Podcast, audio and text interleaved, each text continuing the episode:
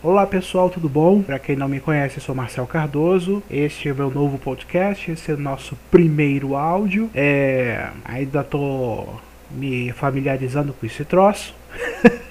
Mas enfim, não estava programado eu fazer esse tipo de trabalho, né?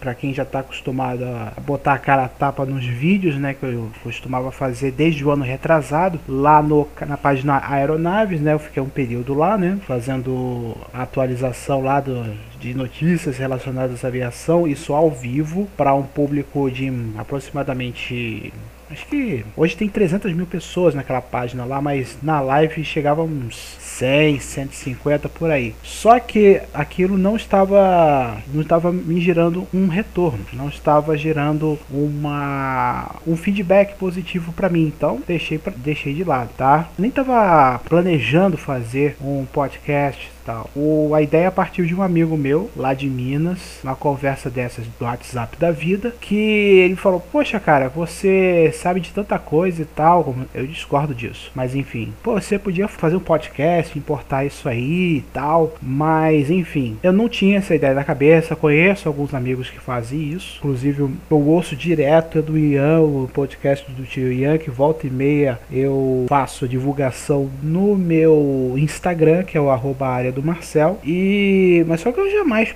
tive essa ideia na cabeça de criar um podcast para mim. Tem outro também que eu sigo, que é o do Gabriel Toledano, lá do, do Aerocast, que já tá bem consagrado no meio, né? Ah, já aproveito e mando um abraço para ele, que também deu uma grande moral para poder começar esse trabalho hoje. Não estranhem, porque esse nosso primeiro encontro aqui não vai ter edição. A gente vai fazer uma espécie de calibra de calibração, acho que é isso que fala, né? Calibração, calibramento, sei lá. De, de tudo aquilo que a gente for falar aqui, se for, se a edição é, for melhor, vai ser edição mesmo. Senão a gente faz aquela ediçãozinha básica no meu velho Alda. Mas enfim, eu queria falar de três coisas rapidinho aqui. A ideia é a gente colocar esse, essas atualizações semanalmente aqui nos nossos áudios, né? E nessa, nessas atualizações semanais eu, que, eu queria abordar três assuntos por semana. Um deles eu vou falar rápido, que a gente já está com três minutos é, rolando, que é o seguinte: é, essa semana foi anunciada a saída, e na minha opinião, dos maiores profissionais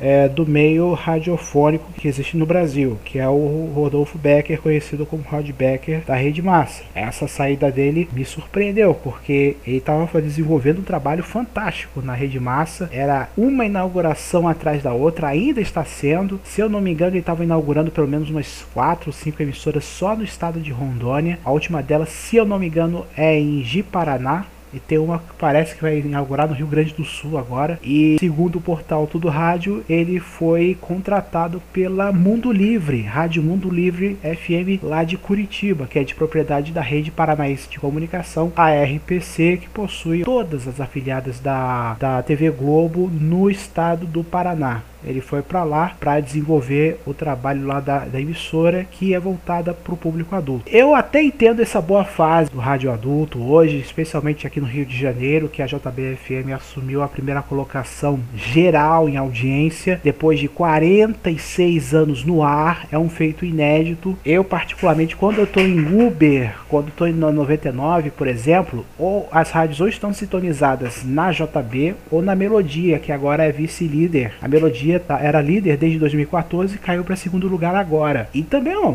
nada contra a melodia também. as rádios gospel aqui, especialmente no Rio de Janeiro, estão vivendo uma excelente fase. Das cinco rádios mais ouvidas no Rio de Janeiro, duas são voltadas para o público gospel. No caso da, da JB, chama atenção por ela ter sido uma rádio que nunca mexeu em sua programação praticamente. É uma programação completamente horizontalizada há anos, ao contrário de suas concorrentes diretas ou indiretas, a emissora se manteve exatamente igual e conquistou esse feito agora no novo índice de audiência que foi divulgado agora no mês de maio. A Alfa FM em São Paulo está em segundo lugar, o que prova que o público adulto está tendo uma boa fase no eixo Rio-São Paulo. Isso eu não quero, não estou afirmando, estou deduzindo. Pode ter gerado uma ideia nos donos da Rádio Mundo Livre para que haja um projeto para que a emissora esteja também, entre aspas, alinhada com o que está acontecendo no Ibope no Rio e em São Paulo. É uma boa ideia? É. Agora, o Brasil é um país continental. Não é porque no Rio e São Paulo a preferência de agora é para o público, é público adulto e para o público gospel, que em Curitiba o interior do estado vai ter também. Mas eu desejo a maior, maior sorte do mundo pro Rod. Agora, uma coisa tem que ser dita aqui: o Ratinho, Carlos Massa, que é o proprietário da Rede Massa, ele deu talvez o maior mole do ano, porque a Rede Massa, com a expansão que tá tendo, e não segurar o cara, não fazer uma contraproposta para ele ficar lá, é um vacilo gigantesco. Convenhamos, é um grande vacilo o Ratinho, pelo menos, não ter feito uma contraproposta para ele ficar lá. Pelo menos uma contraproposta para passar a ideia sincera de que o trabalho do cara tá gerando frutos positivos para a rede massa. No mais, é isso mesmo, sucesso pro Rod. Eu não conheço pessoalmente, mas tenho um contato maior com a esposa dele, que é a Aline,